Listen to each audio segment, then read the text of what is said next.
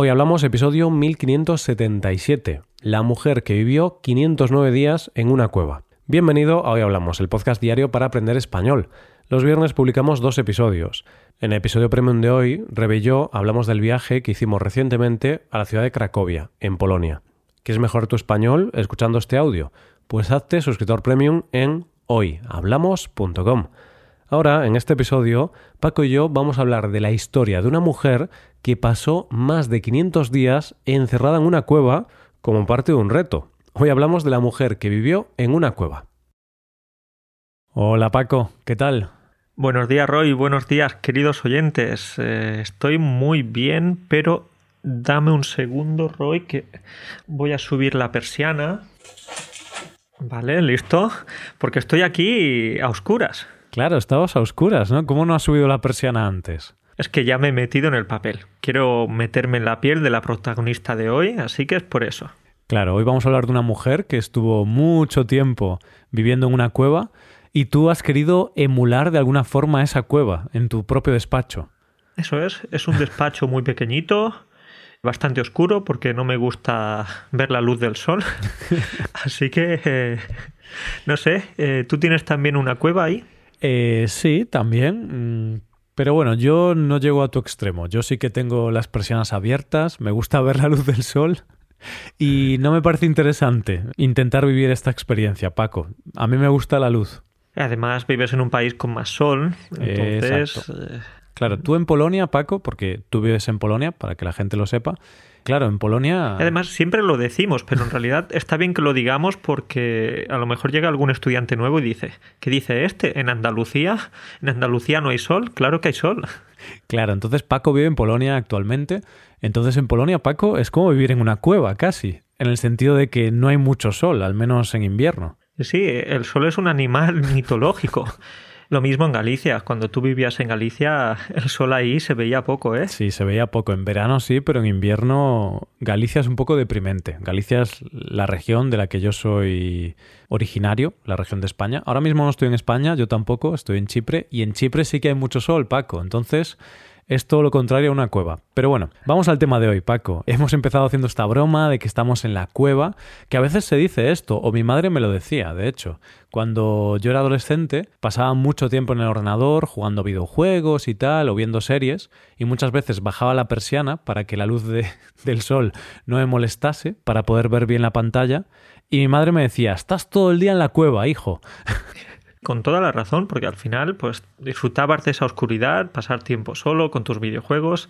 Todos como adolescentes hemos vivido en una cueva por diferentes motivos. Pero claro, nuestra cueva como adolescentes, eh, esa habitación en la que jugábamos a videojuegos, veíamos series y tal, no era igual a la cueva en la que ha vivido la protagonista de la historia de hoy, Paco, porque nosotros, en, en, nuestra cueva adolescentes, teníamos un ordenador, podíamos ver series, películas, jugar a videojuegos. Bueno, hay muchas cosas que hacer, pero la protagonista de hoy no tenía nada prácticamente en su cueva. No, no, sí tenía, sí tenía. En realidad luego lo comentaremos que, mm. que, también tenía cositas, ¿eh? Y algún ordenador. No sé, no vamos a, a, destripar nada, no vamos a comentar cositas todavía.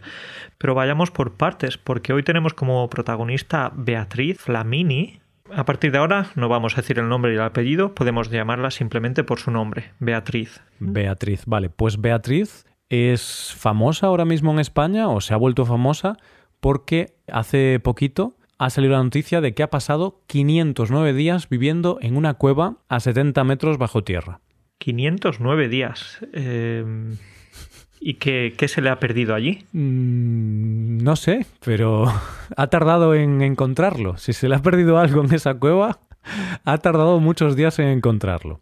Y no una cueva de estas de fácil acceso, de, de unos metros de profundidad, no, no, una cueva a 70 metros bajo tierra. 70 metros son muchos metros. Mm, es bastante. Yo no tengo mucha experiencia estando en cuevas, pero oye, me parece bastante, 70 metros bajo tierra. Y bueno, no es tan sorprendente la, la, profundidad, pero sí la cantidad de días. 509 días, una completa locura. Pues sí, y ahora vamos a ver por qué ha hecho esto. Es decir, por qué a una persona en su sano juicio se le ocurre encerrarse voluntariamente durante 509 días en una cueva. Porque, a ver, a lo mejor Tú estabas haciendo espeleología en esa cueva, ocurre un derrumbamiento o algo así, te quedas encerrada, vale, entiendo, estás encerrada, no puedes salir, ya está.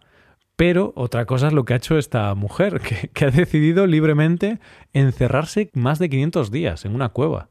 Y bueno, todavía no sabemos todos los motivos que la han llevado a hacer esto porque toda esa información la va a comentar o la va a contar en un documental que estuvo grabando durante esos 500 días en la cueva, pero sí que ha comentado más o menos que su objetivo era aislarse, eh, no tener referencias de tiempo, bueno, básicamente pues desconectarse de la realidad, de las noticias, del exterior, entonces algo que más o menos podemos entender. Esta mujer es alpinista, es escaladora y para ella esto fue como un reto, un reto de supervivencia, un reto de ver si era capaz de estar tanto tiempo sola, aislada, prácticamente sin nada dentro de una cueva y bueno, tenía doble motivo. Uno era hacer este reto y el otro motivo era grabar un documental, porque durante todo este tiempo han grabado un documental que veremos, no sé cuándo se lanzará, pero bueno, en breve supongo que lanzarán este documental y podremos ver en el documental toda esa experiencia por dentro, ¿no? Como ella lo vivía cada día.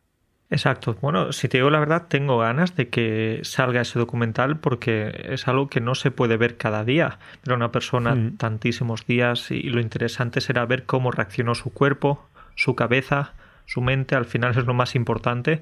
Tu mejor y tu peor enemigo al mismo tiempo, tu cabeza. Entonces tiene que ser muy interesante ver ese documental. La verdad es que es brutal si lo piensas, ¿eh? Porque estar 500 días encerrado en una cueva, wow, yo creo que no sería capaz de estar una semana, Paco, me volvería loco. Bueno, Roy, pues en realidad durante la pandemia hubo una época en la que había un confinamiento bastante estricto y no pudimos salir de casa en bastantes semanas e incluso meses. Por supuesto que no vamos a comparar eso porque una cosa es tener tu casa con las comodidades, con, con todo, no vamos a compararla con una cueva, pero a lo mejor es algo a lo que se le puede acercar. A ver, sí, puede ser un poquito parecido, pero aún así yo creo que hay una distancia muy grande todavía, ¿eh? Paco, porque yo el confinamiento pues no lo viví tan mal. Tenía mi piso con 70 metros cuadrados, estaba con Rebeca, tenía un ordenador, veíamos series, películas, jugaba videojuegos, tenía ventanas y podía ver el sol. Claro, eh, vivirlo en una cueva literalmente en una cueva, es decir, bajo tierra, tiene que ser muy complicado, ¿no? Vivir un tiempo ahí. Pero también habría que saber en qué condiciones vivía Beatriz, porque a lo mejor en esa cueva tenía ahí, no sé, pues un sofá, una nevera, un ordenador, Mm. diferentes comodidades. No lo sé, no sabemos todos los detalles. Sí que sabemos que tenía un ordenador, pero teóricamente este ordenador estaba muy limitado y solo lo podía utilizar para comunicarse con las personas que le ayudaban y gestionaban todo el reto y solamente pues para pedir comida, agua o algo en concreto. Claro, no para charlar y decir, hey, ¿qué tal por ahí chicos? Contadme cómo ha ido el día, que me aburro mucho en la cueva. Claro, entonces ella no hablaba con gente, no, no, tenía contacto con otras personas, pero sí que había un contacto limitado porque no veía a esas personas, pero esas personas, por ejemplo, le dejaban la comida en un punto, pero no conocemos todavía muchos detalles sobre cómo funcionaba eso. Claro, en teoría, por lo que han comentado en la rueda de prensa que han dado y tal, em, ella no entraba en contacto directo con estas personas, solamente enviaba el mensaje, ellos lo recibían y luego en un punto concreto de la cueva dejaban las cosas, pero no se cruzaban. Es decir, ellos, los encargados, los que gestionaban todo esto, le dejaban a lo mejor comida en ese sitio y ella, unas horas después, iba a coger la comida y siempre se preocupaban de que no, no entrasen en contacto para que el reto fuera real, ¿no? Para que el aislamiento fuera real. Y también, Roy, pues ahora que hablas de comida, me interesa saber qué tipo de comida. ¿Comida así humilde, con comida para una cueva, para una, vida con muchas limitaciones, o comida lujosa. Mm, eh. Interesante, me gustaría saberlo. Supongo que en el documental lo veremos, pero a ver, yo me imagino que una tortilla de patatas por lo menos una vez a la semana tenía que comer, porque si no, eso no es vida, Paco. Exacto. Y he leído por alguna parte, en algún artículo, que eran las tortillas de patatas las que la mantenían bien de mente, las que la mantenían cuerda. Claro, de hecho, según sus declaraciones, ella dijo, si no hubiera comido tortilla de patatas cada semana, no hubiera podido lograr este reto. Esas fueron sus palabras, ¿no, Paco? Esas fueron. Sí, sí, sí, exacto. Bueno, obviamente en lo de la tortilla de patatas estamos de broma, no sabemos qué comía, pero nosotros suponemos que por lo menos tortilla algún día tenía que comer para poder seguir adelante. Entonces, Paco, hay una cosa que tenemos que comentar, que no hemos comentado. Hemos hablado de que ella ha pasado 509 días en esa cueva, pero no lo ha hecho de forma seguida porque primero estuvo 300 días sin salir, pero hubo un día que de repente pues se sentía mal, ella decía que sentía el ruido del router en su cerebro, como que le molestaba mucho el ruido del router, porque ya tenía un router en la cueva para poder mandar esos mensajes pidiendo comida o lo que sea. Y entonces tuvo que salir, tuvo que salir de la cueva después de 300 días y estuvo fuera de la cueva, Paco, seis días. Entonces aquí hay alguna trampa. No son 509 días, son 300 días y luego 209 días. Pero no obstante, ya me parece una completa locura, porque permanecer más de una semana en una cueva es increíble, ¿no? Tiene mucho mérito, mucho valor. Pero, pero entonces son dos tandas. Claro, ella se sentía muy mal por el ruido del router y tuvo que salir. Se vio obligada a salir seis días y de hecho una persona fue a revisar el router por si le ocurría algo. Mm, pero parece ser que a lo mejor realmente fue algo de su cabeza, ¿no? Que no, no es que el router funcionase mal, sino que, claro, quizá después de 300 días aislada, sin contacto con nadie, pues su cerebro empezó a, a volverse un poco loco. Bueno, pues tiene mucho valor porque después de pasar seis días acampada, decidió volver a la cueva, decidió volver a cometer esa locura y quedarse ahí unos cuantos meses más. Así es, o sea, pasó 300 días, acampó seis días delante de la cueva. También dicen que solo tuvo contacto con una persona, con la persona que fue a revisar el router porque aunque salió de la cueva quería más o menos mantener el aislamiento social para que el reto siguiese teniendo valor, ¿no? Porque imagínate que esos seis días Paco hubiese ido a la ciudad, de compras, a comer al McDonald's, rollo, una vida muy cosmopolita. Claro, quizá dirías, a ver, ya no cuenta, ¿no? Si, si, luego pasas seis días ahí con reuniones familiares, con amigos, yendo al teatro, yo qué sé. Más o menos en esos seis días intentó seguir con un estilo de vida similar al que tenía en hmm. la cueva. Pero claro, viendo la luz del sol, o eso espero, porque imagínate que en esos días se hubiera puesto a llover, tormentas enormes y tal, qué mala suerte habría tenido. Ya, no lo sabemos, no lo sabemos, pero podría haber ocurrido, ¿eh? Podría haber ocurrido.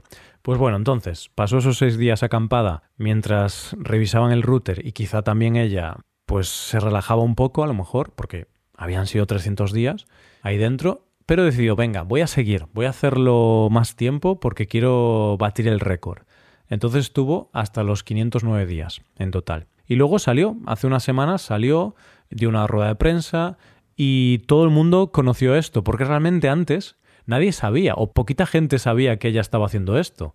No era algo muy conocido en España. Sí, ha sido una sorpresa para mucha gente y también se ha podido poner en duda porque, claro, estas cosas son difíciles de mantener en secreto. Pero parece que todo está documentado, como comentábamos, y, en poco tiempo pues veremos un, documental. Claro, y no estaba ella sola, porque imagínate que solo, solo lo hace ella, ¿no? Dice, sí, sí, yo estuve 500 días encerrada en esta cueva, creedme. Claro, yo no me fiaría, diría, enséñame las pruebas, ¿por qué te voy a creer? Pero claro, no estaba ya sola, al final ella se encerró en esa cueva, pero había un equipo que, gestionaba todo eso, eh, había un documental, médicos, le monitorizaban pues muchas cosas relacionadas con la salud también para ver cómo iba su cuerpo, cómo respondía a todo eso. O sea, fue todo un despliegue de medios y, y entonces más o menos nos lo creemos porque no es solo ella, sino que hay un equipo entero que dice que sí, esto ha sido así, podemos dar fe de ello. Pues eh, Roy, tengo mucha curiosidad por saber cómo era su día a día, qué hacía, si estaba todo el tiempo ahí en la cueva durmiendo, caminando por las galerías, no sé, ¿qué hacía?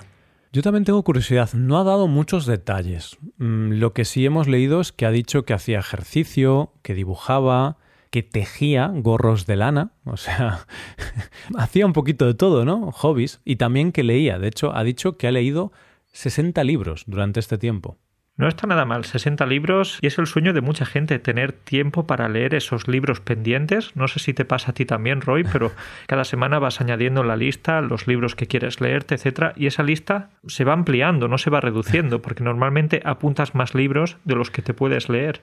Es verdad, me ocurre lo mismo. Dices, ah, mm, este libro parece interesante, me lo voy a apuntar. Luego alguien te recomienda otro libro y va aumentando esa lista, pero luego, claro, bueno, dependiendo del tiempo que tengas, lees un poquito más o un poquito menos, pero por supuesto, en la vida tenemos muchas obligaciones, ¿no, Paco? Muchas responsabilidades, muchas cosas que hacer. Eso sí que es lo interesante de esta experiencia que ha tenido Beatriz, que ha podido dedicarse tiempo a sí misma. A ver, en unas condiciones fastidiadas y difíciles, pero bueno, ha podido hacer ejercicio, que no sé cómo lo haría en la cueva, también te digo. Habría que ver si el suelo estaba completamente llano, entonces podría hacer ahí algunas flexiones y algunos ejercicios, mm. pero uf, son muchas las dudas que nos surgen, ¿no? Pero sí, al menos pudo cultivar la mente, que es muy importante, y más cuando tienes tanto tiempo para pensar y pensar no siempre en cosas positivas. Claro, porque al final la mente eh, supongo que se dejará llevar y pensarás cosas buenas, pero también cosas malas. Tu cerebro seguramente se inventará cosas ruidos, se te irá un poco la olla. Se te va la olla, tienes razón. Sería fácil pensar cuando estás durmiendo que te va a atacar una araña gigante o que un murciélago gigante hmm. te va a chupar la sangre. Claro, imagínate, estás ahí durmiendo en la cueva y de repente, pues, aparece Batman y, dice, oiga, Oiga, ¿qué hace usted en mi cueva, hombre? Sálgase de aquí. Porque claro, Beatriz daba por eso que esa cueva está abandonada y no había nadie ahí, pero a lo mejor era la cueva secreta de Batman, Paco. ¿Quién Exacto. sabe? A lo mejor ahí tenía también un garaje donde aparcaba el Batmóvil. Claro, claro. Entonces, a ver, esto de quedarse a vivir en cuevas ajenas a veces puede traer problemas. Y ahora que dices esto, Roy, me estoy preguntando si tendríamos que pagar impuestos y pagar, no sé, diferentes cosas si decidiéramos irnos a vivir a una cueva? Imagínate, dices, oh, no sé dónde vivir, la vivienda es muy cara, está a un precio muy elevado, me voy a vivir a una cueva. Tú te arreglas la cueva para que más o menos se asemeje a una vivienda y no tendrías que pagar nada, ¿no?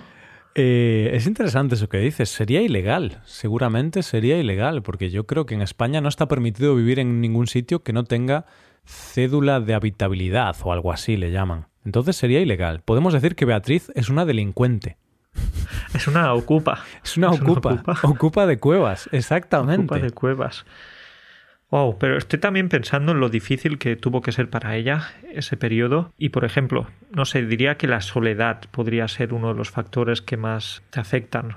Hmm, soledad. A ver, la soledad tiene que ser muy fastidiado. Tanto tiempo sin hablar con nadie sin ver a nadie, yo creo que te olvidas de, de cómo es una persona.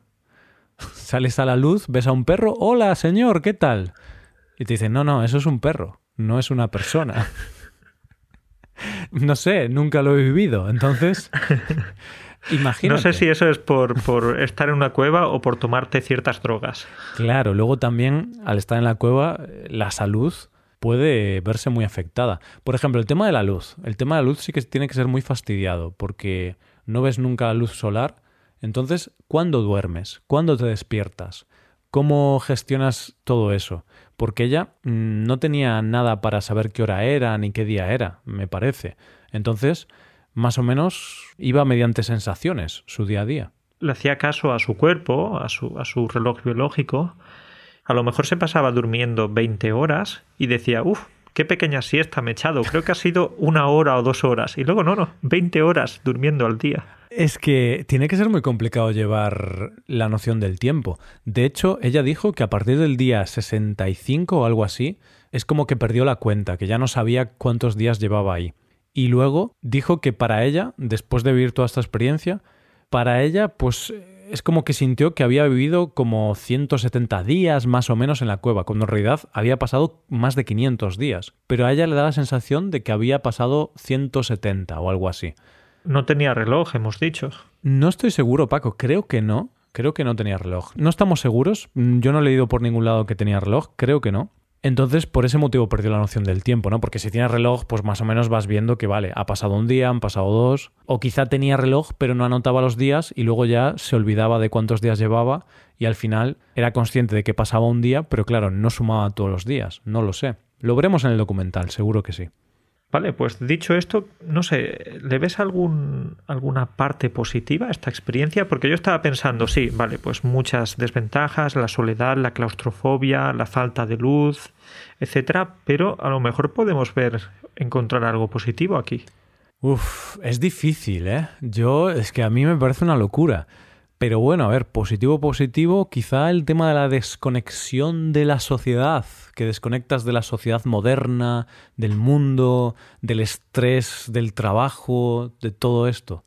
¿Cómo lo ves? Sí, es verdad. Al final pudo desconectar, pudo pasar tiempo consigo misma, como comentábamos antes, que muchas veces es uno de los problemas que tenemos actualmente, que estamos todo el tiempo o con otras personas, o trabajando, o haciendo algunas cosas, y no tenemos tiempo para nosotros mismos. Ese puede ser también un, punto positivo. Y oye, imagínate que no te llevas bien con un familiar, no te llevas bien con un amigo, pues desapareces y no lo ves en dos años. Vale, otro punto positivo, si, si, tienes algunas relaciones sociales que no te gustan y que quizá por conveniencia tienes que mantenerlas, esta es la excusa perfecta. Lo siento, no te voy a ver en el próximo año porque me voy a vivir a una cueva. A lo mejor sería más fácil simplemente decirle a la otra persona, oye, que no quiero verte, que no me gusta estar contigo o algo así. A lo mejor no es una buena opción meterse en una cueva. Sí, no sé si sería la primera solución que se me ocurre, pero bueno, es otra ventaja. No sé, Paco, lo veo complicado. Paco, imagínate que decides plantarte este reto e irte a vivir a una cueva. ¿Cuánto tiempo crees que aguantarías tú? Vale, pues buena pregunta, Roy. No sé, pero creo que podría ser un momento perfecto para mí para hacer las cosas que siempre estoy procrastinando y que necesitan mucho tiempo. Y digo, venga, vale, pues ahora que voy a tener tiempo, pues no solo voy a leer esos libros, sino que también voy a estudiar polaco. voy a ponerme en forma, voy a tener unos músculos impresionantes porque voy a tener mucho tiempo para ejercitarme y voy a tener tiempo para dormir también, descansar. Oye, bueno, a lo mejor unas semanas podrían irme bastante bien. Al final nadie te saca de esa cueva, ¿eh? Paco, que ya ha acabado el reto y tú, no, no, no, yo quiero seguir aquí, dejadme tranquilo. Unos meses más. ¿Y tú, Roy, cuánto, cuánto tiempo podrías estar? Pues no lo sé, yo creo que unas semanas, quizá un mes. A ver, nunca he vivido en estas condiciones. Lo más parecido es cuando vivía solo, que cuando vivía solo quizá estaba tres, cuatro días sin ver a nadie, porque trabajaba desde casa, de lunes a jueves estaba trabajando y no salía de casa para casi nada. Entonces había días que sí que estaba tres, cuatro días encerrado en casa, pero claro, era un piso amplio, luminoso, no es lo mismo, tenía mi ordenador, podía hacer cosas, mm, pero creo que a lo mejor un mes más o menos, algo así, a lo mejor podría aguantar. Y sería como increíble, ¿sabes? Sería como un reto increíble. No lo haría, por supuesto, a no ser que me pagaran mucho dinero. no lo haría ah, un momento, por dinero sí. Hombre. Por dinero hago cualquier cosa. Pero por hacer un documental o por hacer un reto de supervivencia, como el caso de Beatriz, yo no. Yo, yo no soy tan aventurero. Podemos plantearnos otros retos, como, no sé, prepararnos para una maratón mm. o para subir el Everest o algo así. Pero eso de quedarte 500 días en una cueva no hace tanta gracia. Claro, eso sí que me parece muy, muy complicado. Entonces, a lo mejor unas semanas podría aguantar, pero para mí no sería muy agradable, sería algo muy terrible, creo. Y, y, de hecho lo interesante es que Beatriz, cuando salió de la cueva, dijo que, que se encontraba muy cómoda dentro de la cueva, o sea, que no estaba deseando salir. A mí esas palabras sí que me sorprendieron muchísimo. Supongo que te habitúas después de tanto tiempo. Sí, porque tenemos una capacidad de adaptación enorme. De esa manera, pues, eh, oye, a lo mejor ahora pensamos que Beatriz está preparando el reportaje, está haciendo la edición, etcétera. No, no, a lo mejor ha vuelto. A lo mejor ha vuelto y ahora mientras grabamos esto está, está ahí, en la cueva, tan tranquila. Claro, a lo mejor ha salido, ha estado unas semanas con la civilización, con la gente, han empezado a abrumarla con fechas límite, con emails, reuniones familiares, presentaciones de impuestos y ha dicho, me vuelvo a la cueva, que, esta vida es muy agobiante. Roy, creo que estás pensando en meterte en una cueva, ¿eh? Porque esos ejemplos que acabas de dar, los de presentación de impuestos, reuniones familiares, etcétera, creo que son ejemplos que me estabas comentando recientemente. Claro, pero bueno, a ver, es algo que sufrimos, sufrimos todos, ¿no? Eh, lo de las reuniones familiares es una broma, pero bueno, sí que es cierto que en la vida, siempre con las fechas límite, todo lo que tienes que hacer, todos los emails, todas esas listas de tareas que parece que no se acaban, a veces te puedes ver un poco agobiado y dices, voy a dejarlo todo y me voy a ir a una cueva. Estupendo, suena bien. No vamos a tomar las responsabilidades que tenemos que tomar como adultos. Vamos a, a volver a la infancia y ya está. Bueno, al final, realmente si quisiéramos podríamos buscar algo alternativo a, a nuestra vida y si no lo hacemos es porque no estamos tan mal. Nos podemos quejar de las fechas límites, de la burocracia y todo esto, pero si no nos vamos a una cueva es porque estamos bien con la vida que tenemos, aunque no sea perfecta. Y vale que la cueva no es la solución a todos los problemas. Es como, oh, tengo problemas con mi familia, me voy a una cueva. no quiero ir a esa reunión familiar, a una cueva. Tengo que hacer la declaración de los impuestos, me voy a una cueva. No, no, no, Roy. que ya veo que estás pensando en la cueva como alternativa a los problemas. Pero hay que tener una cosa clara. Tú puedes irte a una cueva y quizá evitas alguna reunión familiar, quizá evitas tantos emails pero de pagar impuestos, Paco, no te salvas, porque Hacienda va a ir a buscarte a la cueva. Ya sabes que hay dos cosas seguras en esta vida. Una es la muerte y la otra es la declaración de impuestos. así es, así es. Bueno, pues dejamos aquí el episodio. Claramente no nos vamos a ir a una cueva, aunque haya cosas que suenen apetecibles, pero obviamente ya siendo serios, esto ha sido un reto increíble, que pocas personas pueden hacerlo, lo ha logrado Beatriz. Le damos nuestra más sincera enhorabuena. Y bueno, que disfrute ahora de la vida fuera de la cueva, porque está bien vivir el reto y ser capaz de llevar tu cuerpo al, no sé, al extremo, pero también disfrutemos de los pequeños placeres de la vida. Eso es, Roy. Pues vamos a seguir disfrutando de estas pequeñas cosas porque nunca se sabe si algún día vamos a acabar en una cueva. Vamos a seguir disfrutando de nuestras conversaciones, de nuestras relaciones, de, salir a la calle y ver la luz del sol. Entonces, nada, a apreciar esto. Venga, Paco, pues disfruta mucho esta semana de todas esas pequeñitas cosas que puedes hacer en tu día a día y hablamos la semana que viene. Un abrazo para ti y para todos. Hasta luego.